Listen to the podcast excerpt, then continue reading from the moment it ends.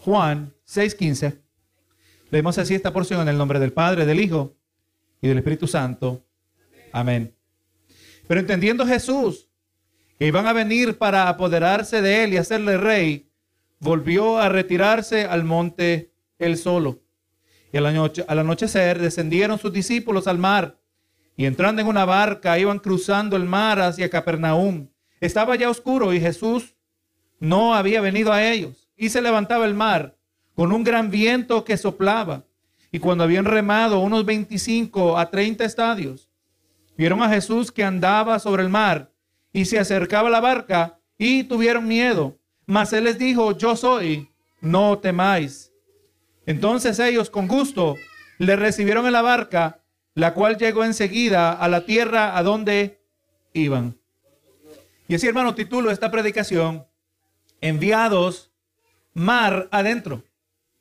Usted sabe, hermano, que el ser humano eh, en general ha tenido siempre una perspectiva donde se ubica en el centro de su universo. Y si fuera nuestra vida fuera una película, nosotros individualmente fuéramos los protagonistas, nosotros fuéramos la historia, la estrella de la historia de nuestras vidas. Y, cuando más le voy a decir que esto no podría ser más lejano de la realidad.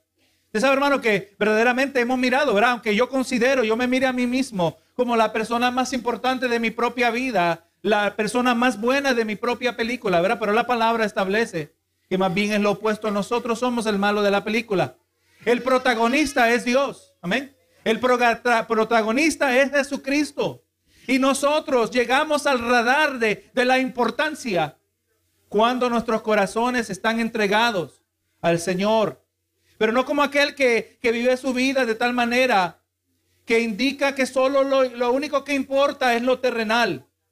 Y vamos mirando que, eh, su vida no es de ninguna eh, importancia espiritual. Su existencia es inconsecuente cuando se trata de lo espiritual, cuando se trata de lo eterno.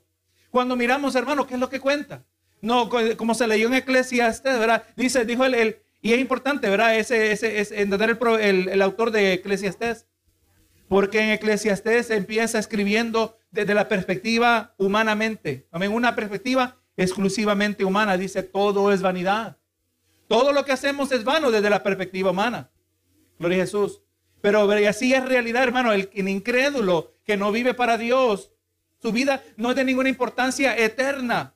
Por cuanto todo lo que hace no impacta su, eternidad en ninguna manera. Usted lo mira, especialmente en esta etapa del año. Hay muchos que se están graduando, muchos que están empezando nuevas carreras y todas esas cosas no son malas en sí mismas. La persona piensa que ahora tiene todo su futuro por delante, pero ¿qué es lo que le va a ayudar una carrera? En cuanto se trata de la gloria venidera. ¿Qué es lo que le va a ayudar su carrera en cuanto se, se trata de su paradero eterno? Gloria a Dios, ¿verdad? Todo ese esfuerzo es en vano, ¿verdad? Gloria a Jesús. Y para esta persona, en muchas maneras, es como que Dios no existiera. Quizás no lo dice con sus palabras, pero lo dice con sus acciones. Lo presenta en términos prácticos. Su diario vivir, gloria a Dios, es conforme a lo que le parece, a lo que le conviene sin consultar con Dios. Como miramos esta mañana, ¿verdad? Que ser hijo de Dios significa es que ser alguien que es guiado por el Espíritu de Dios. Y el que no es guiado por el Espíritu, hablando en el sentido general de la expresión, en la vida en general de esa persona, el que no es guiado por el Espíritu, ese no es hijo de Dios. Podríamos decir que el que no busca, el que no está interesado en ser guiado por el Espíritu de Dios, no es hijo de Dios. Y así es la persona, ¿verdad? En muchas maneras, con su boca dice que él cree en Dios. Pero en términos prácticos es un ateo, ¿verdad que sí?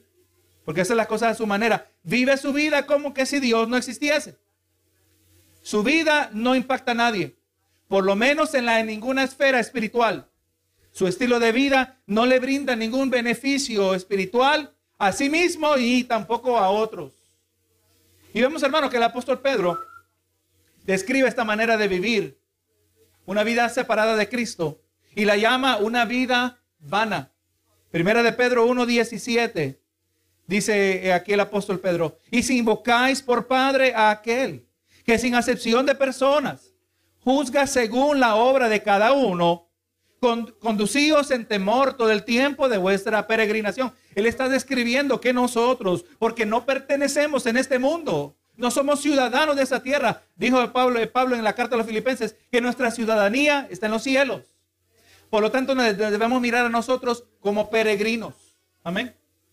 Debemos que vivir en esta tierra, pero no nos, no nos preocupemos de echar raíces muy profundas aquí, porque somos peregrinos. Este mundo nos rechaza. Y le dice, verá, conducidos en temor todo el tiempo de vuestra peregrinación. Dice, dice el 18, sabiendo que fuiste rescatados de una vana manera de vivir.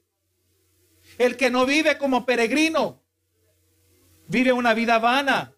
Dice, la cual recibiste de vuestros padres, no con cosas corruptibles como oro o plata, sino con la sangre preciosa de Cristo, como de un cordero sin mancha y sin contaminación. ¿Cómo fuimos rescatados? No por obra de hombres, sino, aleluya, con la sangre preciosa, verá aquel que no ha sido contaminado. Dice, ya destinado desde antes de la fundación del mundo, pero manifestado en los tiempos, en los postreros tiempos, por amor de vosotros, mediante el cual creéis en Dios, quien le resucitó de los muertos y le ha dado gloria, para que vuestra fe y esperanza sean en Dios. Hermano, la palabra claramente describe que aquel que no vive para Cristo vive una vida vana, una vida inconsecuente. Por eso usted ve, hermano, al, incrédulo, especialmente en las esferas de lo que es la autoayuda, aquellos que se especializan en la autoayuda, hay personajes, son figuras públicas que tratan de ayudar a las personas a, levantarles la autoestima y decir, mira, tú tienes que dejar un legado. Tienes que dejar algo por lo cual te recuerdan. Tratando de agregar significado a la vida. Pero aún aquello que uno deja para que lo recuerden, todo aquello es temporal. Cristo, la palabra nos establece, ¿verdad? Que las cosas que se ven son temporales, pero las que no se ven son eternas. Gloria a Dios. La palabra dice que hemos sido rescatados de una vana manera de vivir. De esto nos rescata Dios, de vivir vidas que cuando vistas desde la eternidad, vidas que no sirven para nada, más bien ahora nuestras vidas sirven para algo. Sirven para dar gloria a Dios. Pero este resultado no se produce de la noche a la mañana. Pero más bien es un prolongado proceso, proceso por medio del cual Dios nos moldea, moldea nuestro terco corazón aunque nacidos de nuevo, sepamos, todavía hay terquedad que necesita ser sujetada a la voluntad de Dios. Pero todavía hay pensamientos que necesitan ser domados. Como dice Pablo en 2 de Corintios 10:5, derribando argumentos y toda altivez que se levanta contra el conocimiento de Dios y llevando cautivo todo pensamiento a la obediencia a Cristo. Dios no solo está esperando obediencia externa, Dios no solo está dando, buscando que demos apariencia de santidad. No, no, Dios está buscando obediencia interna. Donde todo pensamiento es llevado cautivo. Amén. Este no es un lenguaje leve. Gloria a Dios, esto no es un ejercicio superficial. Se tiene que sujetar a la obediencia a Cristo. ¿Por qué? Porque el corazón humano es terco delante de Dios. Somos tercos. Y cuando este proceso se materializa en la vida del creyente, descubrimos que Dios más bien nos coloca en circunstancias que nosotros no esperábamos. Si usted no le ha pasado, le va a pasar. Donde usted va a decir, yo no imaginé que esto jamás me iba a pasar. Pero no estamos hablando de las bendiciones que Dios da, que indudablemente vienen. Hay bendiciones que Dios da y uno dice, jamás yo imaginaba tener tal bendición. Pero de la misma manera también nos vamos a encontrar en circunstancias que no esperábamos, circunstancias que retan nuestra comprensión acerca de Dios. Situaciones que nos conducen a ver a Dios, a, buscar, tener que buscar a ver a Dios por medio de la persona de Jesucristo. Situaciones que en ocasión producen miedo. Ocasiones que revelan el verdadero contenido de nuestro corazón. Así que hermano, a lo largo de la exposición de este texto, hemos de encontrar tres puntos que son enfatizados. Vamos a primero notar que cuando servimos a una versión distorsionada de Dios, en esencia servimos a un ídolo. Segundo, vamos a mirar que el temor es incompatible en la vida del creyente a quien Dios ama. El creyente a quien Dios ama, en su vida no hay espacio para el temor. Tercero, vamos a poder ver que las dificultades que encontramos en la vida han sido divinamente designadas con el fin de cultivar nuestra fe, de cultivar nuestra dependencia de Él. Así debemos mirar el marco de nuestra vida, hermanos. En la vida del creyente no hay casualidades. Si creemos que Dios gobierna de manera absoluta, que todo está bajo su control, aún las aparentes casualidades han sido divinamente designadas por Dios. Han sido ordenadas por el Señor. Así que hermano, la escena de la semana pasada nos presentó una de las más grandes afirmaciones de la divinidad de Jesús. El milagro de la alimentación de más de 15 mil personas.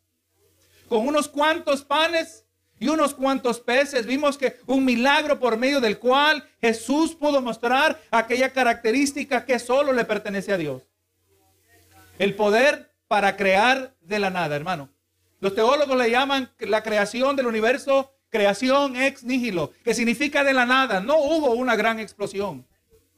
Como dicen los científicos, que antes la masa de todos los planetas, la materia de los cometas, los asteroides, las estrellas, estaba todo pegado y era una, una masa de materia altamente inestable, comprimida a un grado que no podemos imaginar. Y así un día explotó y la explosión produjo un universo en orden con órbitas y planetas redondos o circulares.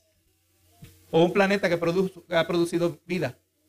Gloria a Dios es lo que nos dicen ellos. No, no, hermano. La palabra muestra claramente que fue hecho de la nada. Y Dios dijo. Y fue hecho. Ese es el poder que nosotros, el Dios que nosotros servimos, hermano. El que de la nada puede hacer algo. Y si de la nada Él puede hacer algo, ¿qué no hará el Señor con nosotros que somos algo? No somos nada, pero somos algo. Somos algo mejor que nada. ¿Qué podrá hacer el Señor con nosotros? O le puede hacer muchas cosas buenas. Pero ese poder de crear de la nada solo le pertenece a Dios. Solo Dios lo puede hacer. También pudimos aprender algo acerca de esa multitud que seguía a Jesús. Miramos y vamos a seguir mirando, ¿verdad? No solo hoy, pero la semana que viene vamos a seguir mirando que ellos solo estaban interesados en los beneficios inmediatos la sanidad de sus enfermedades, el alimento del cuerpo. ¿Cuánta gente no viene así, anda en el día de hoy, verdad que sí? ¿Cuánta gente llega por esas puertas y, y llegaron a la puerta correcta? Llegaron a la puerta de la iglesia, pero solo quieren un peso. Qué lamentable, ¿verdad? Solo quieren cinco pesos. Y usted se los da y ya no los vuelve a ver. Qué lamentable. ¿Cómo vive la gente? Pudiendo tener mucho mejor esta multitud seguían a Jesús, pero por razones equivocadas y, sobre todas las cosas no le seguían de corazón. Algo que la palabra a nosotros nos prescribe, lo que Jesús dijo repitiendo las palabras del Antiguo Testamento, donde la palabra dice, llamarás a Jehová tu Dios con todo tu corazón. Dios no quiere un corazón a medias. Dios no quiere lealtades divididas. Dios no quiere una lealtad entre, entre Cristo y el trabajo, entre Cristo y los estudios, entre Cristo y la carrera. No, no, no. Cristo debe ser primero. El reino de Dios debe ser primero. Mas pondrás el reino primero del reino de Dios y su justicia. Y dice, todas las cosas serán añadidas, todas las cosas que necesitamos. Hermano, Dios es capaz de darnos aquellas cosas que nosotros no nos damos cuenta que nos hacían falta, pero cuando las tenemos no podemos vivir sin ellas. No dice la palabra, deleítate a sí mismo en Jehová y Él te concederá todas las peticiones de tu corazón. Las peticiones del corazón en muchas maneras se describen aquello que viene de lo más profundo de nuestro ser, Aquello que tanto anhelamos y que muchas veces ni podemos describir. Si encontramos nuestro deleite en el Señor. Amén. Si encontramos nuestra satisfacción en Él, si le seguimos de corazón. Ahora que en el verso 15 dice, y en la escena, verá, ya Jesús multiplicó los panes y los peces. Y se hizo un grande milagro. Y sobraron, como nos dice aquí, se sobraron 12 cestas. Estamos hablando, hermano, que quizás era la mejor comida que habían comido aquella gente. Pescados que nunca habían nadado. Pan que nunca había sido horneado. Pero yo no creo que Jesús proveyó un pan mediocre. Eh, aleluya. Yo creo que cada pedazo de pan sabía como pan recién horneado. ¿Qué cree usted? Sería demasiado imaginar eso. Eh, cada, cada pescado sazonado, preparado, gloria a Dios, tenía el punto perfecto, porque todo lo que Dios hace es perfecto, ¿verdad? Y, eh, y, esto tiene que haber impactado, no solo sació el hambre de esta multitud que se calcula que habían entre 15 mil a 20 mil personas, como mínimo. Y ahora dice el 15, pero entendiendo Jesús que iban a venir, que iban a venir a, para apoderarse de él y hacerle rey, volvió a retirarse al monte solo. Aquí no se nos dice lo que estaba por acontecer. Hermano, aunque esta multitud había participado del alimento físico, vamos, vamos a entender que aunque esto fue un evento eh, desde la perspectiva de la multitud, que solo era algo físico, ¿verdad? Tenía que ver con la necesidad del cuerpo, pero este milagro no estaba divorciado de un contexto espiritual. Vemos que Jesús tenía buenas intenciones hacia ellos. Es más, decíamos la semana pasada que al, ellos mandarlos a acostar, y la palabra es bien clara, gloria a Dios, que nos deja saber que cuando ellos fueron mandados a acostar, había, había, bastante, había bastante pasto donde acostarse. Fue interesante este detalle, porque en ese momento Jesús se estaba convirtiendo en el pastor del Salmo 23. Jehová es mi pastor, nada me faltará, ¿verdad? Si te dejas pastorear por Jesús, Él va a suplir todas tus necesidades. Y ahí Él estaba supliendo sus necesidades físicas para que ellos entendieran que Él era capaz de suplir sus necesidades espirituales.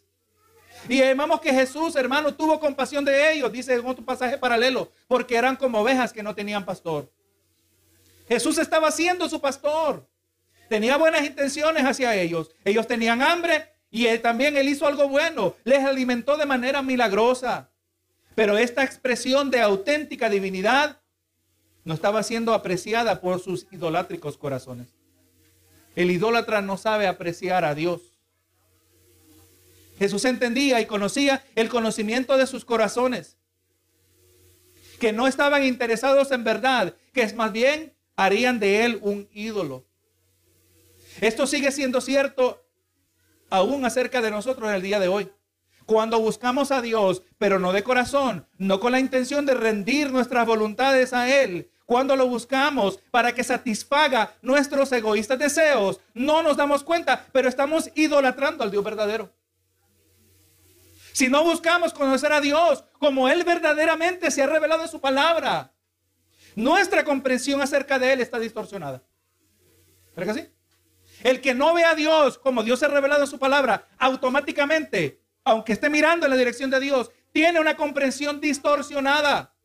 ¿Y qué pasa? Y si está distorsionada su perspectiva de Dios, están también equivocadas sus expectativas de parte de Él. Entonces Él no es el verdadero Dios.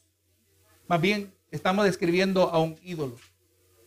Si no se está adorando al Dios verdadero, se está adorando a un ídolo. Si no se está adorando al Dios de la Biblia, no importa que vengan los testigos de Jehová, le llaman Jehová todo el tiempo, pero nosotros sabemos que ellos no adoran a Jehová. Es un ídolo, nada más que comparte el mismo nombre del Dios verdadero. Pero eso no cambia que es un ídolo. El Dios de los mormones. Otra distorsión, ¿verdad que sí? Usan mucha terminología, usan la misma Biblia. Pero cuando distorsiona la comprensión acerca de Dios, no importa cómo le llamen, no importa que le den el mismo nombre, es un ídolo. Tengamos cuidado nosotros de no caer en el mismo error. Aunque yo no me vaya tras, mi tras una, una diferente religión. Pero si yo no estoy buscando conocer a Dios a través de su palabra, tengo expectativas distorsionadas, equivocadas, y no me doy cuenta que estoy adorando a un ídolo. Usted sabe, hermano, que Israel idolatró el arca del pacto. Vemos ellos eh, que, el arca del pacto que Dios mandó a construir, que representaba la presencia de Dios en medio de un pueblo obediente, Israel la utilizó como una especie de amuleto. Hermano, era sagrada el arca del pacto. Hemos, hemos visitado este asunto en muchas ocasiones. No cualquiera la podía llevar, no cualquiera la podía cargar, nadie la podía tocar. Solo pregúntele a Usa, ¿verdad? El arca se caía, él la trató de capturar y en su mente él evaluó, es posible que la tierra esté más inmunda que mis manos y se equivocó. Era preferible que hubiera caído el arca en tierra, porque él tocó el arca en desobediencia. Pero el pueblo de Israel se le había olvidado que este objeto sagrado aleluya, eh, que representaba la presencia de Dios, nadie podía abrir el arca del pacto. Era una especie de un cajón especializado, ¿verdad? Que nadie podía mirar adentro. Había maldición. Era un objeto sagrado, pero Israel lo había convertido en una especie de amuleto, como aparece en 1 de Samuel 4. Ellos decían, no, no, seguro que vamos a ganar la batalla, asegúrense de traer el arca, y no importa cómo esté el corazón de todo el mundo. Habían idolatrado el arca de Dios, hermano, algo que era legítimo, algo genuino. También vemos que vemos que ellos miraban el arca como un objeto con propiedades favorables al portador, pero sin necesidad de ningún compromiso espiritual o moral de parte del pueblo. Hay gente que le pide a Dios también, dame Dios, dame, dame, yo, dame esto y lo otro, pero no, no quieren ningún compromiso con Dios, ¿verdad que sí? Tenemos otros ejemplos. Tenemos otro ejemplo en relación a la serpiente de bronce, que aparece en números 21, la cual también eventualmente fue utilizada como un ídolo en Segunda de Reyes 18. El arca del, eh, perdón, la serpiente de bronce que Dios le mandó a Moisés. El pueblo estaba experimentando las consecuencias de su desobediencia y muchas serpientes los estaban picando y se estaban muriendo. Y mandó eh, Dios a través de Moisés que se hiciera una serpiente de bronce y todo el que fuera picado, que mirara la serpiente. La serpiente levantada en alto iba a ser sanado, ¿verdad? Es más, Jesús habló de esa serpiente. Así como la serpiente de bronce en el desierto, así también el Hijo de Dios tiene que ser elevado, para que todos podamos poner nuestros ojos en Jesús y ser sanados también. Pero este objeto sagrado, enviado por Dios, Israel lo empezó a adorar, tuvo que ser eliminado. Pues hermano, todos estos ejemplos ilustran lo que posiblemente estaba ocurriendo en el corazón de esa multitud. Y por eso Jesús se retiró de ellos. Dice el 16, y al anochecer descendieron sus discípulos al mar. Y entrando, eh, entrando en una barca, iban cruzando el mar hacia Capernaum. Estaba ya oscuro y Jesús no había venido a ellos. Ahora entendamos, hermanos, recuerde, eh, estos, eh, los autores de los evangelios, cada uno tenía un diferente enfoque. Ninguno de ellos tenía necesariamente el enfoque de brindarnos todos los detalles de todos los sucesos. Pero vamos mirando aquí que nos dice que ellos entraron en el barca, en la barca, pero vemos que Mateo nos brinda unos detalles adicionales que explican más acerca de la razón por la cual los discípulos entraron en la barca, lo que dice Mateo 14. Mateo 14, 22 y 23. Dice, enseguida Jesús hizo a sus discípulos entrar en la barca e ir delante de él a la otra ribera. O sea, ellos entraron en la barca porque Jesús les mandó entrar a la barca. Este detalle es importante. Entre tanto que él despedía a la multitud. ¿Cuál multitud? La multitud que había participado del grande milagro. Ellos querían coronarlo como rey y él despidió a la multitud y él se fue a un lugar aparte. Mientras que los discípulos entraron en la barca. Gloria Jesús. Ahora, hermanos, recordemos que fue Jesús. ¿Quién fue? El que les dijo que entraran en la barca.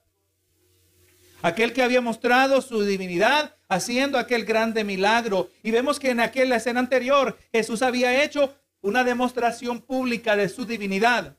Pero ahora, eh, gloria a Dios, tiene la intención de hacer una demostración privada para sus discípulos. Todo con el fin de aumentar su fe. Usted sabe, hermano, que Dios quiere que aumente nuestra fe. Pero para Dios aumentar su fe, la fe de cada uno de nosotros, Dios, amén, gloria a Dios, tiene que demostrar su divinidad a cada uno de nuestras vidas. Pero esto no es simplemente, eh, gloria a Dios, una percepción espiritual. No, Dios no quiere mostrarnos su divinidad simplemente a través de manifestaciones sobrenaturales. Dios no quiere mostrarnos su divinidad simplemente a través de, eventos que no pueden explicarse con, con el conocimiento humano. Lo vamos a ver, hermano, que muchas veces Dios nos muestra su divinidad a través de las circunstancias. Entonces ya, recuerde, ¿quién está hablando? El Todopoderoso Jesús. El que había mostrado una grande medida de, poder, gloria a Jesús. Y ahora les dice que se metan en la barca. Él sabe exactamente todo lo que va a pasar. ¿Verdad que sí? Él sabía. Usted y yo estamos apenas leyendo, quizás algunos por, la, por su primera vez, gloria a Dios, pero estamos, eh, esto ya, antes de aconteciera, ya Jesús sabía exactamente, ya todo se había determinado cómo iba a acontecer. Y ahora dice el verso 18, y se levantaba en el mar con un gran viento que soplaba. Hermanos, sepamos que el mar de Galilea, que más específicamente era un lago, ese es un lago, hermano, que estaba, que existe a 700 pies debajo del nivel del mar. Y está rodeado de montes que están cerca de 2000 pies arriba del nivel del mar. O sea que cuando medimos la distancia entre el monte alto y la, superficie del lago, había es cerca de 3000 pies. Y a causa de esto, este lago rodeado de montes eh, se prestaba para grandes y abruptos cambios de ambiente sobre las aguas. Pero sabemos nosotros, hermanos, que este viento no era una casualidad, que Jesús envió intencionalmente a los discípulos para que se encontraran con este viento. A eso lo mandó. El viento, no, si no hubiera estado presente, no hubiera sido nada impresionante.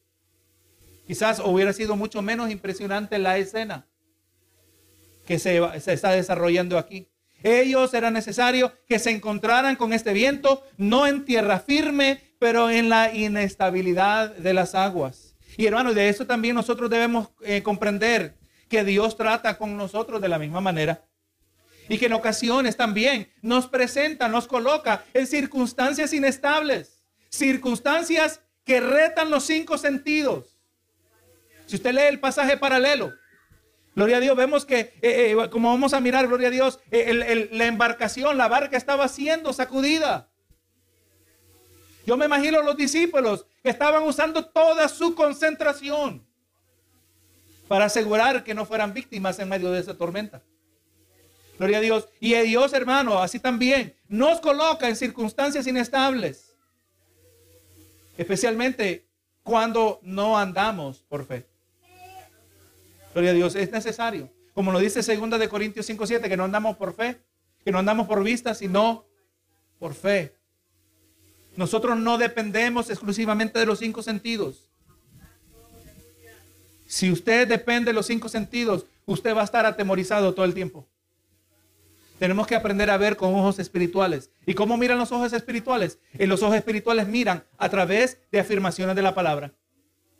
Nosotros miramos a través de declaraciones de parte de Dios. ¿Verdad que sí? Tengo un problema. Yo no voy a mirar el problema con mis ojos terrenales. Yo no voy a mirar hasta dónde llega el alcance de mis manos. Hasta dónde está mi capacidad para resolver el problema porque me doy cuenta que nada puedo hacer. No, no, con mis ojos espirituales voy a mirar lo que la palabra dice, como dicen romanos. Y sabemos que a los que aman a Dios, todas las cosas les ayudan a bien. Así mira el creyente. ¿Verdad que sí? Ya Dios nos dijo cómo debemos mirar. Aleluya, pero a quienes Dios le, ayuda bastante es aquellos que todavía no han aprendido a andar por fe. Y, como dijimos, ver en Marcos 14, nos brinda el detalle que la barca era azotada por el viento. Ahora el 19 de Juan 6. Y cuando habían remado como 25 o 30 estadios, vieron a Jesús que andaba sobre el mar y se acercaba a la barca y tuvieron miedo. 25 a 30 estadios equivale de 3 a 4 millas. Estaba mirando el tamaño del lago eh, en la actualidad, el lago en la actualidad, en su lado, en su, en su medida más corta, mide aproximadamente del, de lado a lado, mide 8 millas. Es posible que ellos estaban en el mero centro del lago. Gloria a Dios. Y en medio del viento, en medio de una embarcación que se estremecía, ellos vieron a Jesús. Pero ahora imagínense, hermano, esta escena. Nosotros no tenemos con quién compararlo. La, la marea estaba siendo sacudida. El agua estaba moviéndose de una manera violenta de un lugar a otro. El viento estaba presente. Pero Jesús caminaba sobre las aguas. Una serie de detalles que no nos presenta Juan, pero sí aparecen en los otros evangelios. Jesús caminaba sobre las aguas. ¿Y cómo es que uno camina sobre las aguas? No tenemos con qué compararlo. ¿Será que Jesús caminaba sobre cada ola alta? ¿O será que su nivel, su nivel eh, eh, gloria a Dios, bajaba así como bajaban las olas? ¿O, ¿O, caminaba como flotando sobre las aguas? Lo más probable es que caminaba como flotando, ¿verdad? Y Jesús caminaba sobre el agua, no era impactado por el movimiento de las aguas y mucho menos por el movimiento del, del, del viento. No tenían con qué compararlo, pero aleluya, nos dice la palabra que ellos tuvieron miedo. Eh, eh, en los pasajes paralelos nos deja saber que pensaron que era un fantasma. Era Juan omite este detalle, pero ellos pensaban que él era un fantasma, no tenían con qué compararlo. No tenían con qué comparar este fenómeno. Pero aquí Jesús una vez más ya había mostrado su poder para hacer milagros, para crear de la nada y ahora está mostrando una vez más, ahora está una demostración privada de su divinidad. Hermano, le voy a decir que eso es lo que nosotros necesitamos. Nosotros necesitamos, aleluya, lo que el creyente necesita no es ver simplemente una serie de milagros en grandes reuniones, hermano. No, no, yo necesito ver a un Jesús que Él se manifiesta, que Él obra en lo privado de mi vida. Que Él obra en medio de las situaciones, en el problema que se encontraban los discípulos. Cuando yo me encuentro en problemas, el Señor también se va a manifestar en mi vida. Pero no se le olvide que es el Señor que nos mete en los problemas. Amén. No se nos puede olvidar. Ellos entraron a la, barca porque Jesús los mandó a la barca. Porque Jesús quería que estuvieran allí en el momento que iban a llegar los vientos. Y sacudirse un poco su autoestima. sacudirse su autohabilidad, su autodependencia. ¿No, es, ¿No obra así el Señor en nuestras vidas? Que tú piensas que puedes resolver. Y hay situaciones que el Señor nos coloca en ellas que no sabemos ni cómo comenzar. ¿Has estado ahí? Hay problemas que ni sabemos ni cómo describirlo. Es más, a veces hay problemas que son de una magnitud que ni sabemos cómo presentarlos al Señor en oración. Si usted no ha estado ahí, usted va a estar. Por la gracia y la misericordia de Dios es necesario. Recuerde lo que nos dice Santiago, recuerde lo que nos dice Pedro. Que nos tengamos por sumo gozo cuando nos encontremos en diversas pruebas. Gloria a Dios porque la prueba de nuestra fe produce paciencia. Paciencia no en el sentido de que usted está tranquilo en la fila cuando dura demasiado tiempo el que está atendiendo. No, no, paciencia se refiere a una habilidad prolongada de resistir. Es más, en muchas maneras, usted cuando le dice Señor, dame fuerza, usted le está diciendo al Señor, dame fe, dame paciencia. Eso es lo que está pidiendo, dame fuerza. Ayúdame a resistir, ayúdame a aguantar y permanecer fiel. Benito Jesús. Ellos tenían miedo mirando a Jesús. Yo no sé qué estaban pensando. Yo no sé, antes de reconocerlo, obviamente ellos no sabían que era Jesús. La palabra nos dice que era Jesús. Lo vieron y tuvieron miedo porque pensaban que era un fantasma, no porque pensaban que era Jesús. Yo no sé qué estaban hablando entre ellos. Oye, ¿qué, qué le pasó a Jesús que nos dijo que nos metiéramos aquí? ¿Qué es lo hubiera pensado usted? Si los discípulos hubieran sido igual de humanos como nosotros lo somos. Quizá, oye, ¿qué, ¿Qué le pasó? ¿Qué mal consejo nos dio el Señor? Y, mira que nos dejó solo. E, ese detalle nos dice la palabra, ¿verdad? Que Jesús no había aparecido. ¿Alguna vez? Aunque usted no lo siente en el momento que Dios lo colocó en esa situación, pero se encuentra en una situación y uno dice, ¿y dónde está Dios? ¿Dónde está Señor?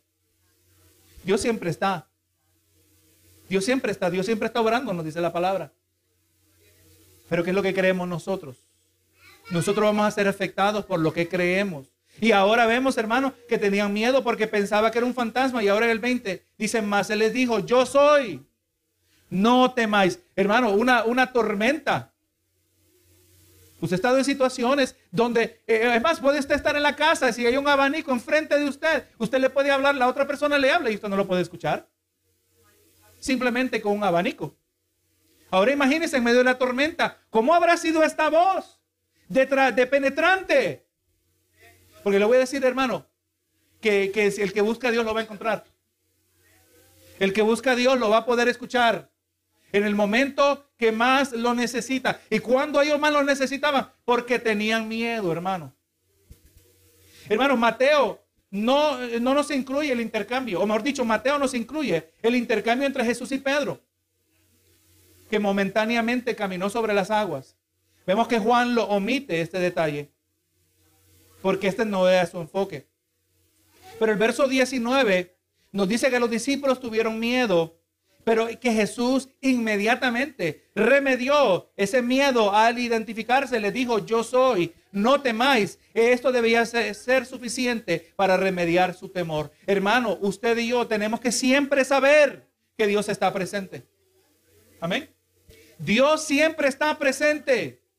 No se nos puede olvidar. Dios siempre está trabajando. Dice el salmista, ni se dormirá el que te guarda. Él nunca se va de vacaciones.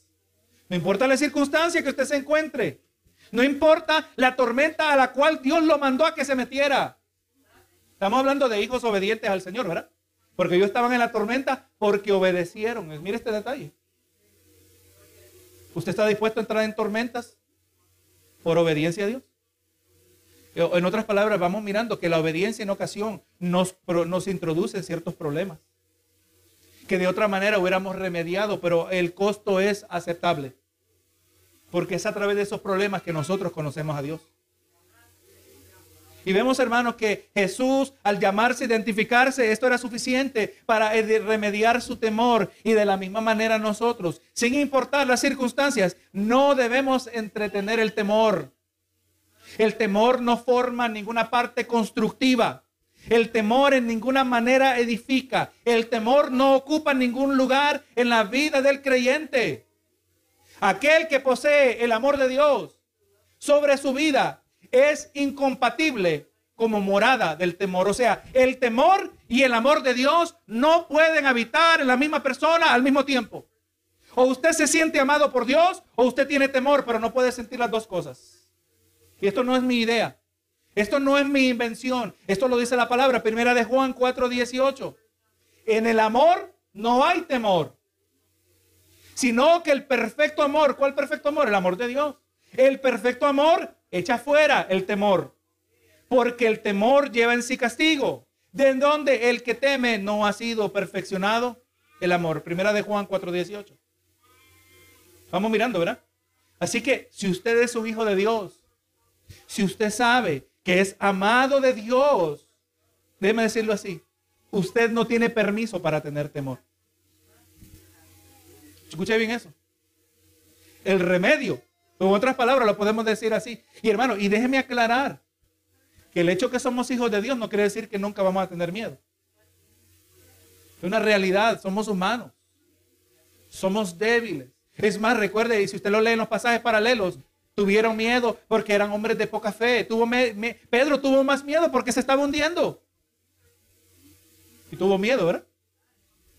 porque tenía poca fe. ¿Será que hay momentos que tenemos poca fe nosotros? No le voy a decir que levante la mano porque todos, vamos a levantar la mano. Ha habido momentos donde usted ha tenido poca fe. Ha habido momentos donde usted ha tenido miedo. Es una realidad. Yo no vengo aquí predicando como que el que, el que nunca tiene miedo. Pero sí vengo predicando como el que ha entendido el remedio contra el miedo. El remedio contra el miedo es recordar que Cristo nos ama. Amén. Cristo nos ama, dice la palabra, mas en esto muestra Dios su amor para con nosotros, en que siendo aún pecadores, Cristo murió por nosotros. ¿Cómo yo sé que Cristo me ama? Porque murió por mí.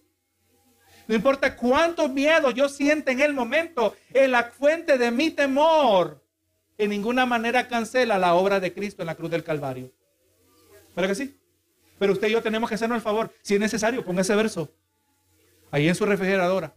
Póngalo donde usted necesita el recordatorio, porque el temor, gloria a Dios, solo es compatible en el corazón de aquel que espera juicio de parte de Dios. Pero esto no es cierto acerca de los hijos de Dios. Nosotros somos amados. Nosotros hemos sido perdonados. El hecho que, que recibimos el amor de Dios, ¿cómo lo sabemos? se expresa a través del perdón de nuestros pecados. Yo soy perdonado como dice la palabra, justificados pues por la fe, tenemos paz para con Dios. Yo lo veo en mi vida, ¿cómo sé que soy amado? Siento ese amor, siento esa paz que solo viene de Cristo. No es compatible el temor en la vida del creyente. No lo entretenga, no lo acepte. Si usted es un hijo de Dios, si necesita ayuda, busque ayuda. Voy a ir a buscar al hermano que me ayude a recordar por qué no debo tener temor. Porque somos débiles. En otras ocasiones somos fuertes. Y si en otras ocasiones somos fuertes, pues en esa ocasión vamos a ayudar al que está débil. Pero el temor no, debe, no tiene lugar en la vida del creyente. El temor solo tiene cabida en el corazón de aquel que espera juicio de parte de Dios. Y gloria es el Señor. El Señor ha prometido que sus hijos, que la iglesia no verá la ira de Dios. No hay espacio para el temor. Jesús le dijo, yo soy no temáis. ¿Usted quiere verla con la petición que más rápido contesta el Señor? Eso, no es una petición, Señor, por favor, si quieres, me quita el temor. No, es que el temor no tiene lugar en la vida del creyente. El temor paraliza el crecimiento. El temor impide que maduremos. El, temor impide que nos acerquemos al Señor. Por lo tanto, tiene que ser eliminado lo más pronto posible. Señor, quítame este temor. Quítame este miedo. Una petición legítima delante del Señor. Y el Señor va a decir, yo soy. Yo soy, no tengas miedo. Yo no he dejado de ser. ¿Cómo sabemos que no dejó de ser? Porque la tumba sigue vacía. Resucitó de entre los muertos. Ha mostrado su divinidad, ha mostrado su poder.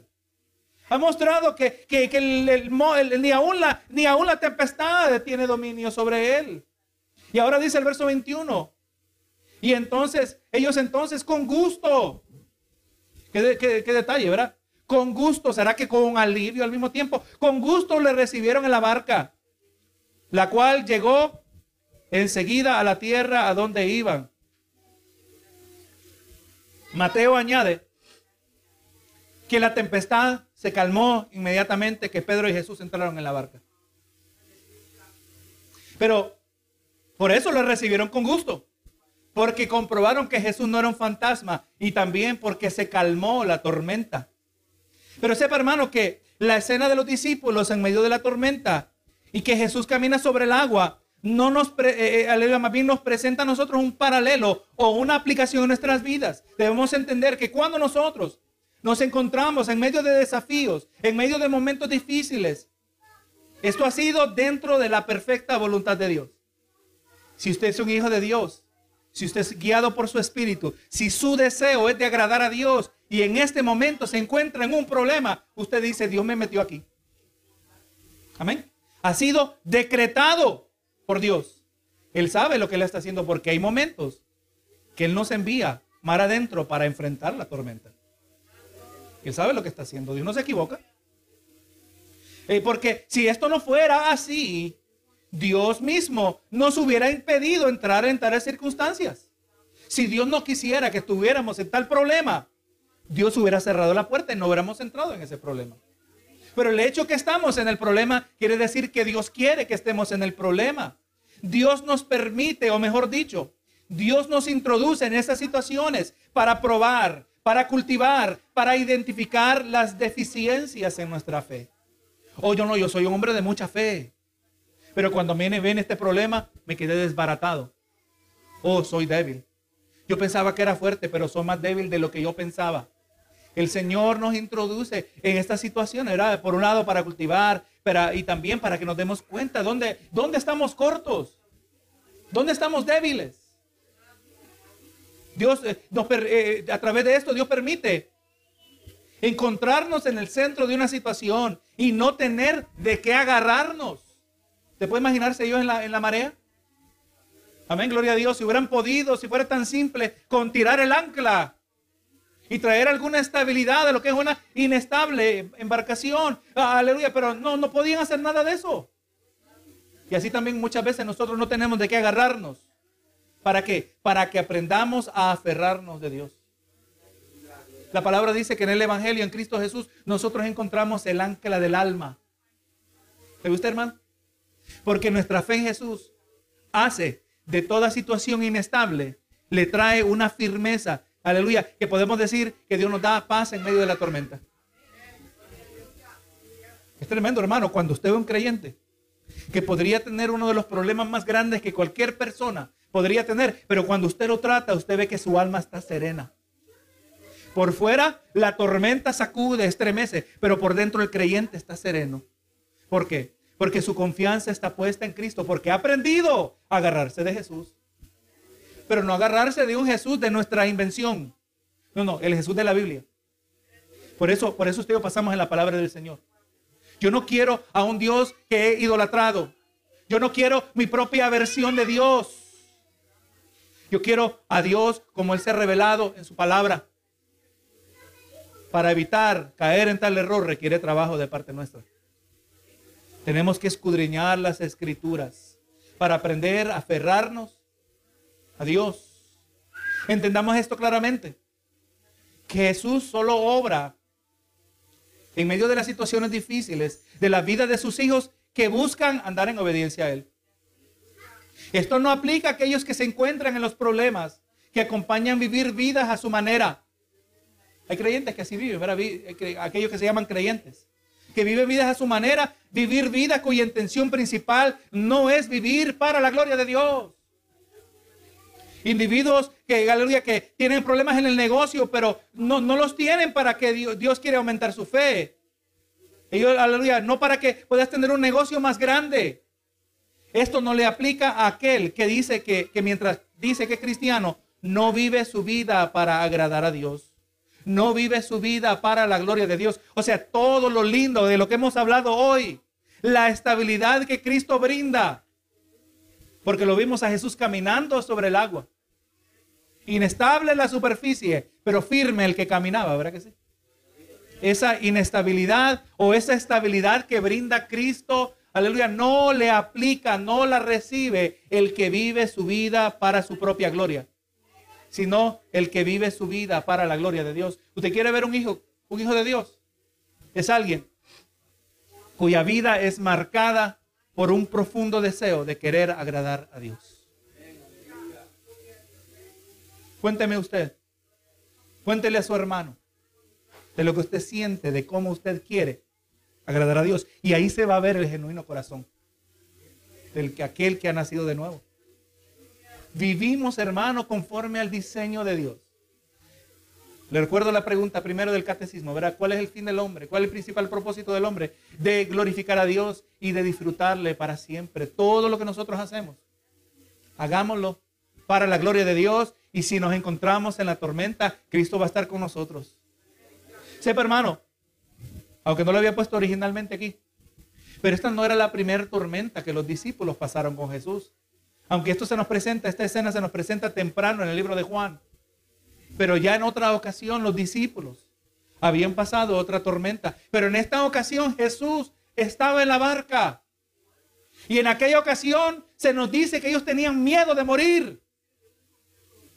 Y estaban tan turbados por el miedo que vinieron a despertar a Jesús. ¿No tienes cuidado de que nos morimos? ¿Por qué usted cree, hermano, que a ellos les dio, gusto cuando entró Jesús en la barca.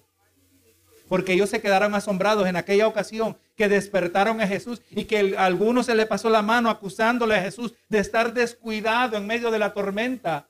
Y Jesús vino y calmó la tempestad. Y ellos más bien dice la palabra que tuvieron miedo cuando vieron la cantidad de poder que había en Jesús. Claro, hermano, cuando usted sirve a un Cristo poderoso, lo único que importa es que Él esté cerca.